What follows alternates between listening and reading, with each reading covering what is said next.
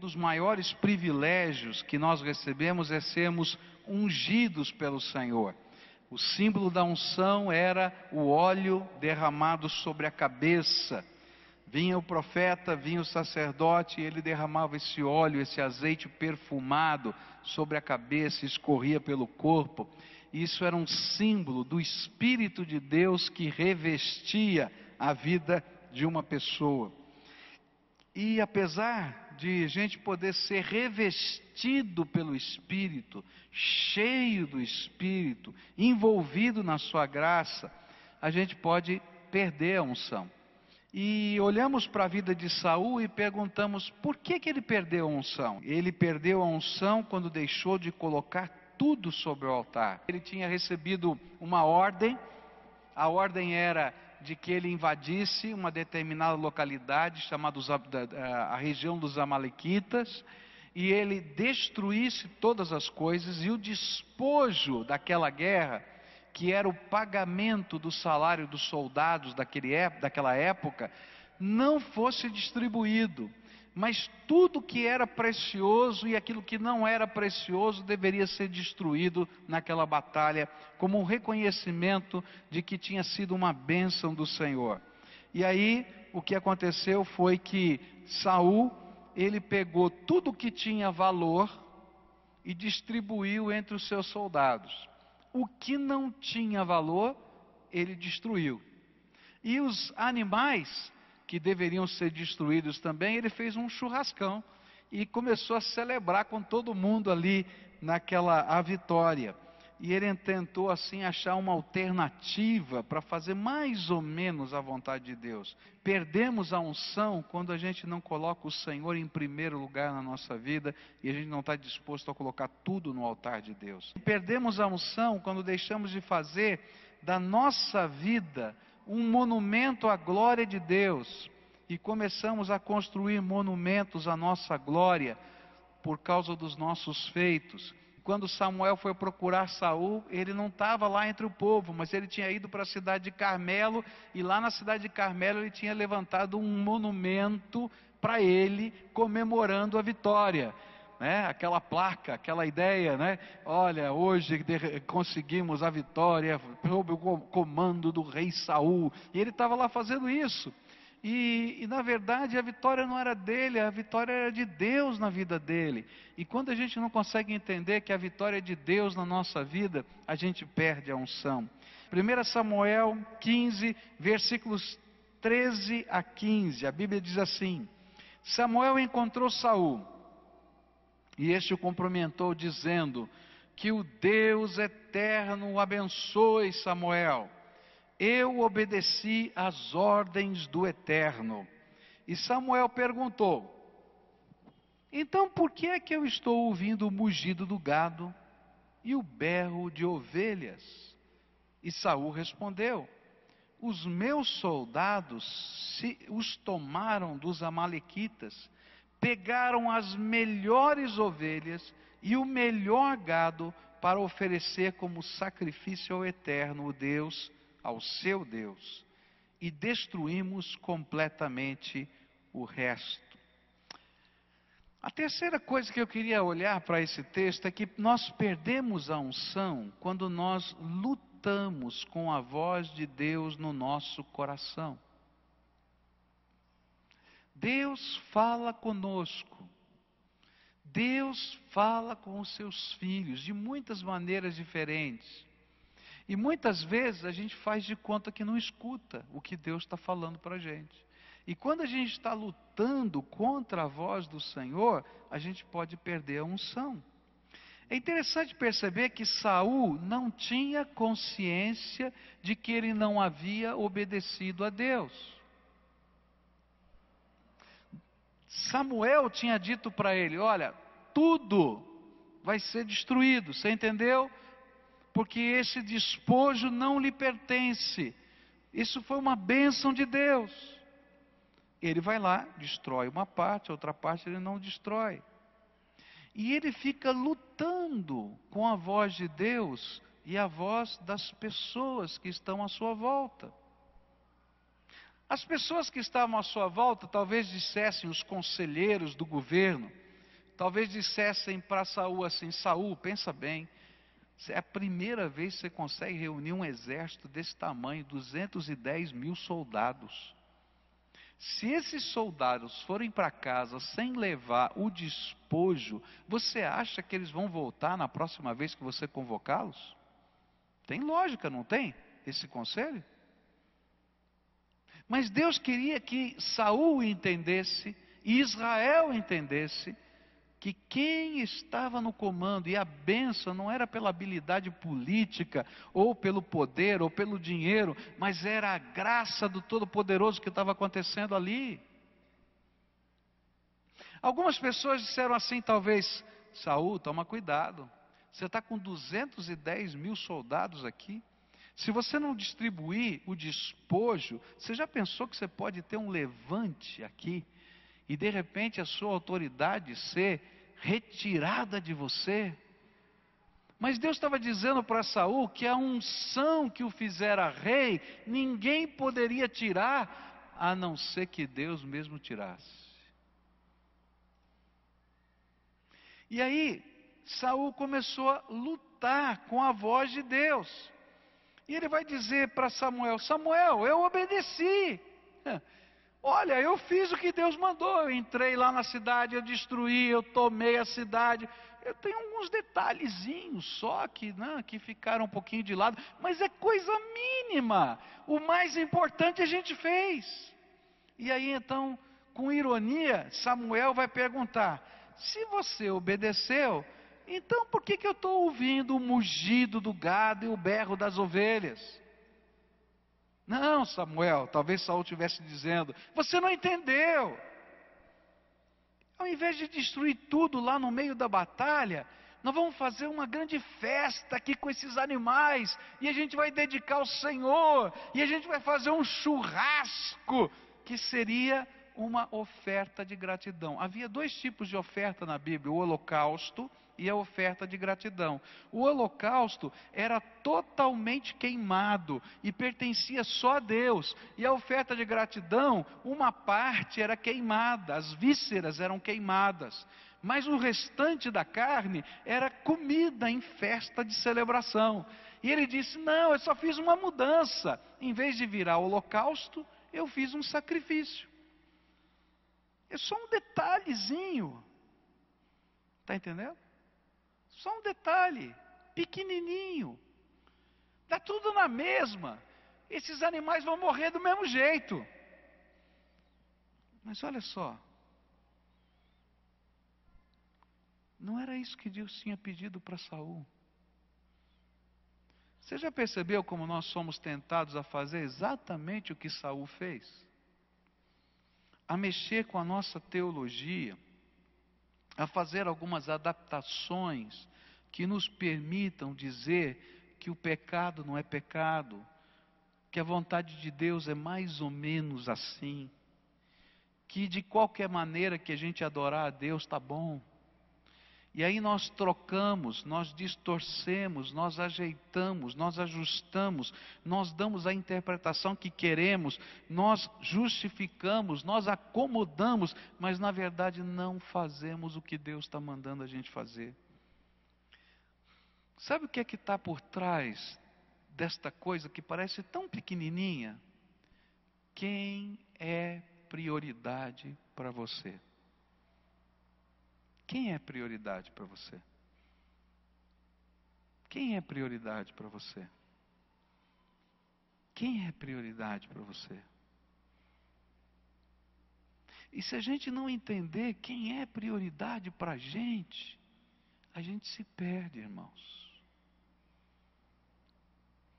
Alguns anos atrás, a gente viveu um tempo de vacas magras lá em casa. Todo mundo vive um tempo de vacas magras. Quem já viveu um tempo de vacas magras aqui? Aleluia, levanta bem alta a mão. Amém, né? Porque todo mundo vive um tempo de vacas magras. E a gente viveu um tempo de vacas magras também, né? E a gente estava lá pensando lá no orçamento, o que é que vai fazer, como é que não vai fazer. E aí foi interessante que a minha esposa teve uma ideia. Ela cozinha muito bem. Ela disse: Sabe de uma coisa? Eu vou fazer umas comidas congeladas e vou vender essas comidas congeladas e a gente tem um acréscimo no nosso orçamento. Não tem nada demais fazer isso, não é? Vamos fazer. Mas um dia Deus chamou a minha esposa, assim como me chamou para a obra do ministério.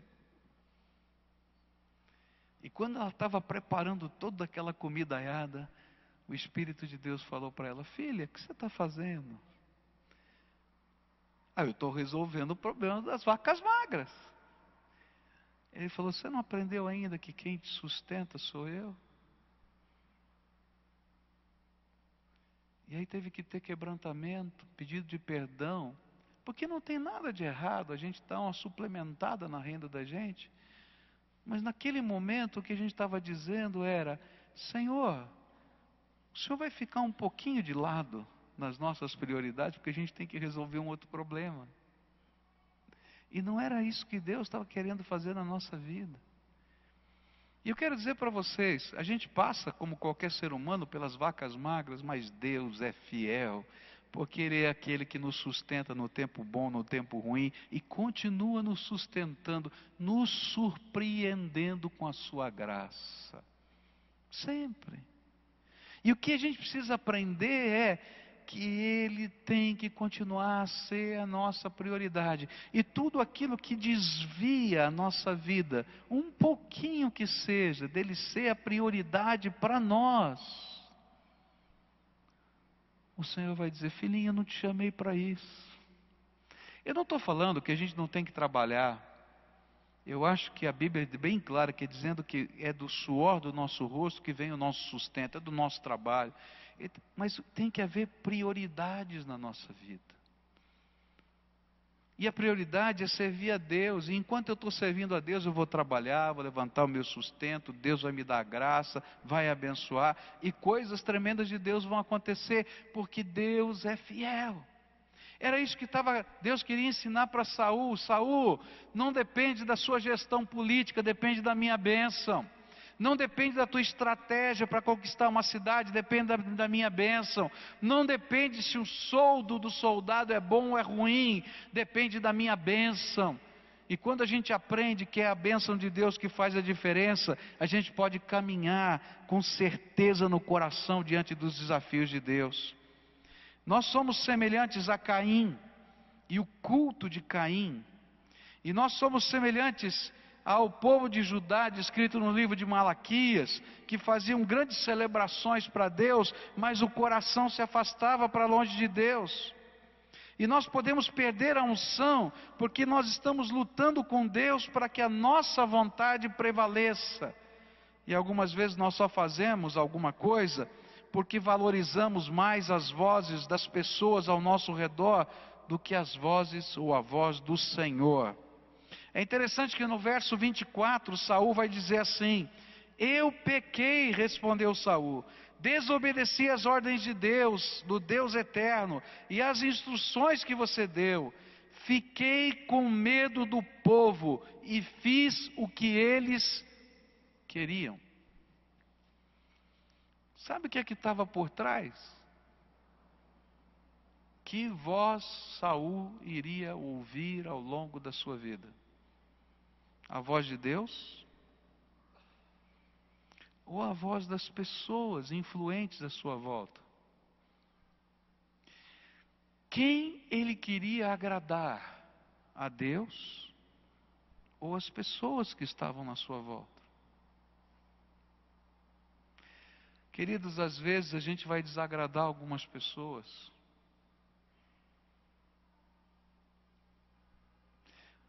Às vezes a gente vai ter que colocar em ordem as prioridades da nossa vida. E a gente vai ter, às vezes, até que romper algumas coisas. Para dizer, Jesus, tu vens em primeiro lugar na minha vida.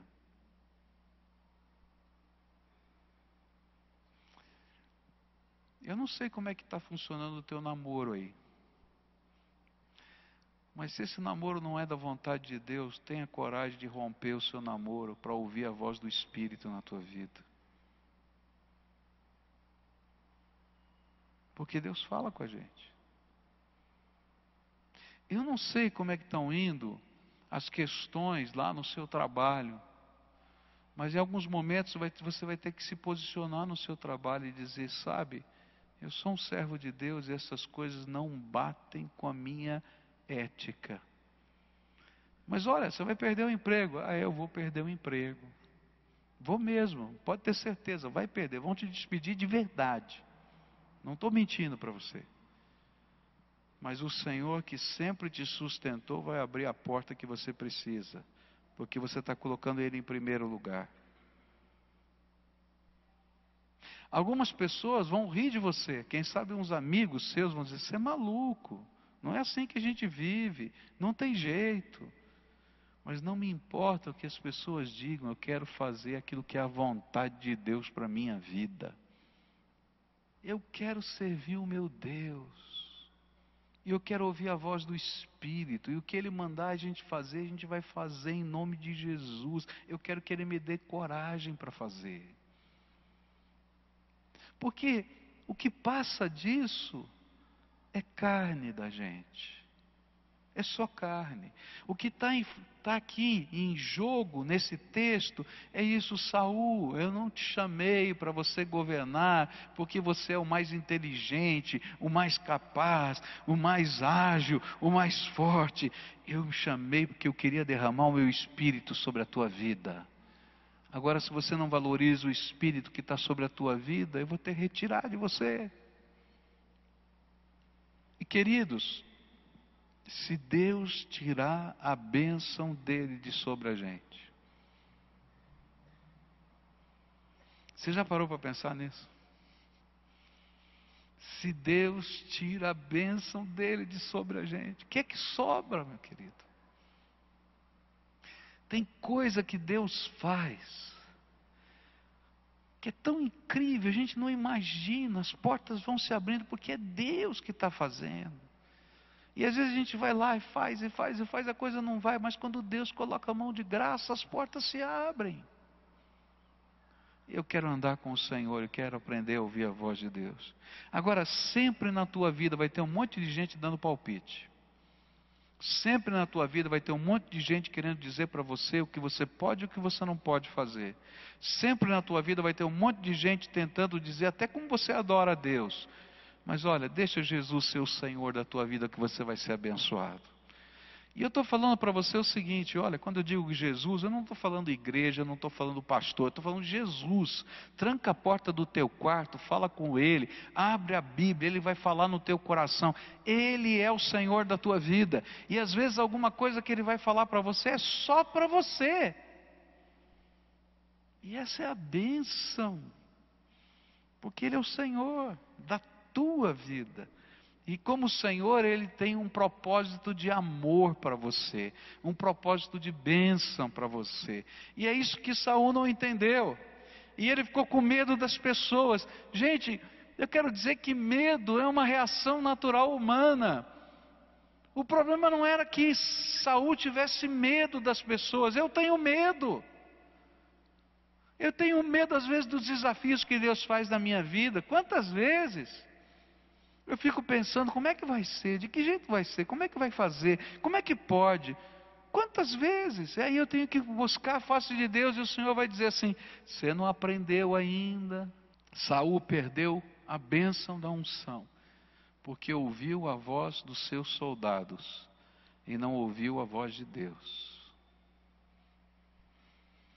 A quarta coisa que eu aprendo nesse texto é que nós perdemos a unção quando nós trocamos a simplicidade da fé que obedece, da fé que se submete, pela suntuosidade dos atos religiosos. Olha só o que está na Bíblia, versos 20 a 23. Mas eu obedeci ao Eterno, respondeu Saul. Saí como ele me ordenou, trouxe o rei Agag, matei todos os amalequitas, porém os meus soldados não mataram melhor do gado e as melhores ovelhas que estavam condenadas à destruição. Em vez disso, eles os trouxeram aqui para Gilgal, a fim de os oferecerem como sacrifício ao eterno Deus, o seu Deus. E Samuel respondeu: O que é que o Deus eterno prefere? obediência ou oferta de sacrifícios? É melhor obedecer a Deus do que oferecer-lhe em sacrifício as melhores ovelhas. A revolta contra o eterno é tão grave como a feitiçaria, e o orgulho é pecado como é pecado a idolatria.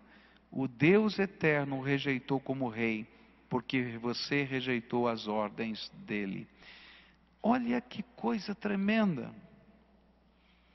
Ele disse: Olha, eu só fiz uma mudançazinha. Ao invés de destruir o gado lá, a gente trouxe para cá e a gente vai fazer um cultão. Um cultão. E vai terminar com uma churrascada. E a gente vai fazer esse sacrifício. Vai ser uma festa de adoração a Deus. E a gente vai fazer o louvor. E a gente vai fazer a música. E a gente vai dançar na presença de Deus. É isso aí que ele falou. E aí, olha só o que o profeta falou. O que é mais importante? Fazer um culto para Deus ou obedecê-lo?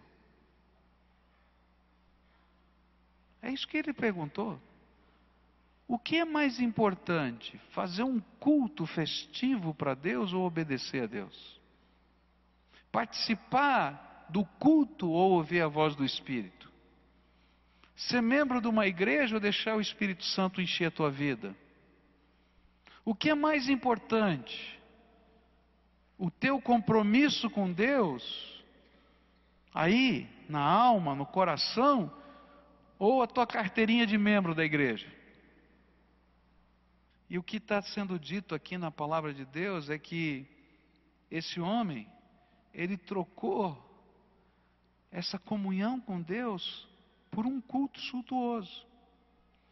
E aí Samuel fala umas coisas que são pesadas demais.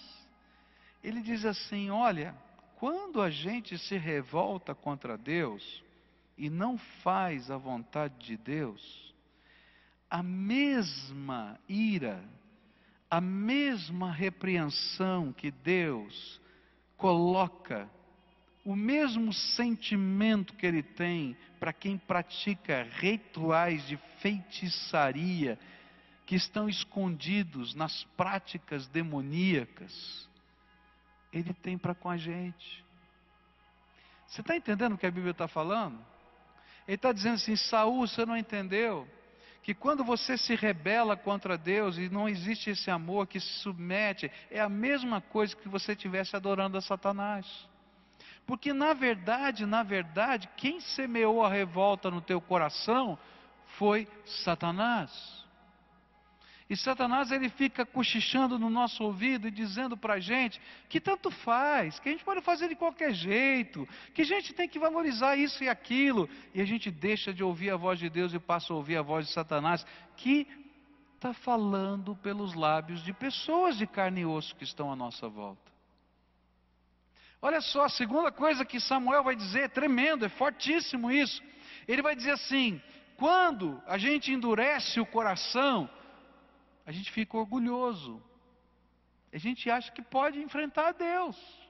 E olha só o que a Bíblia diz: que ele olha para o orgulhoso, para aquele que endurece o seu coração, da mesma maneira como aquele que começa a adorar outros deuses e orar a outras entidades, porque por trás de tudo isso existe a manifestação do inimigo que está lá fazendo um substituto para Deus e que afastam as pessoas assim do verdadeiro Deus. Ele está dizendo assim: olha, quando o teu orgulho faz isso, é a mesma coisa que você tivesse se prostituindo espiritualmente com outros deuses. A Bíblia fala que a idolatria para Deus é como se Deus fosse o marido e nós fôssemos a esposa amada dele. A igreja é a esposa amada de Deus, nós todos aqui. E nós, quando adoramos a outros deuses, quando oramos a outras entidades, quando nos ajoelhamos diante de uma imagem de escultura, é como se nós tivéssemos tendo um amante. E a gente continua com Deus, e dá uma fugidinha no meio da tarde ou no meio da noite. E aí, Samuel está dizendo: para Saul: Saul, você não entendeu? Que quando a tua vida está assim, e o seu coração se endurece, e você luta com Deus, essa rebeldia quebra a sua comunhão com o Pai. E Ele não pode derramar o Espírito Santo sobre a sua vida, e você vai perder a sua unção. Nós perdemos a unção quando trocamos o coração quebrantado e contrito, obediente e submisso, por uma fé que nos leva a viver apenas os rituais da minha religião. Não adianta querer fazer o melhor para Deus se o melhor que Ele deseja de você não foi instalado no seu coração. E queridos, para a gente poder ser restaurado, a gente tem que ter o coração quebrantado. A gente tem que viver um arrependimento genuíno. E esse arrependimento não é apenas o chorar na presença de Deus, mas eu dizer: eu vou tomar as atitudes que Deus quer que eu tome. Eu vou voltar atrás e vou tomar as atitudes que Deus quer que eu tome. E na medida em que a gente faz isso, a nossa unção pode ser restaurada, porque a graça de Deus é tremenda.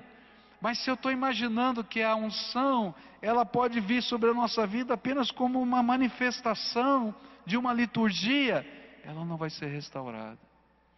Tem muita gente subindo na montanha para receber a unção de Deus, mas se ele não descer da montanha do seu orgulho, não vai receber nenhuma unção de Deus, coisa nenhuma. Tem muita gente querendo ir para Jerusalém para receber a unção de Deus. Meus queridos, não é em Jerusalém que está a unção de Deus, é no Espírito de Deus que está aqui entre nós, é que está a unção de Deus. E a Bíblia diz que ao quebrantado e contrito, de maneira nenhuma ele vai desprezar. Mas enquanto o nosso coração estiver duro, enquanto o nosso coração estiver resistente, ele não vai derramar a unção de Deus. Deus não está esperando coisas tremendas e grandiosas da tua vida, Ele está esperando uma pessoa simples que o adore em espírito e em verdade. Uma pessoa simples que busque a face de Deus porque o ama. Uma pessoa simples que se deixa ser tocado, construído, trabalhado a cada dia. Para essas pessoas, Ele vai ser o Deus Salvador. Para essas pessoas, Ele vai ser o Deus redentor. Para essas pessoas, Ele vai ser o Deus que cura. Para essas pessoas, Ele vai ser o Deus Todo-Poderoso. Para essas pessoas, Ele vai ser o Deus que se revela em glória, com a porta trancada do quarto. Só você e Ele. Mas quando você sair do quarto, o teu rosto vai estar resplandecendo a unção de Deus.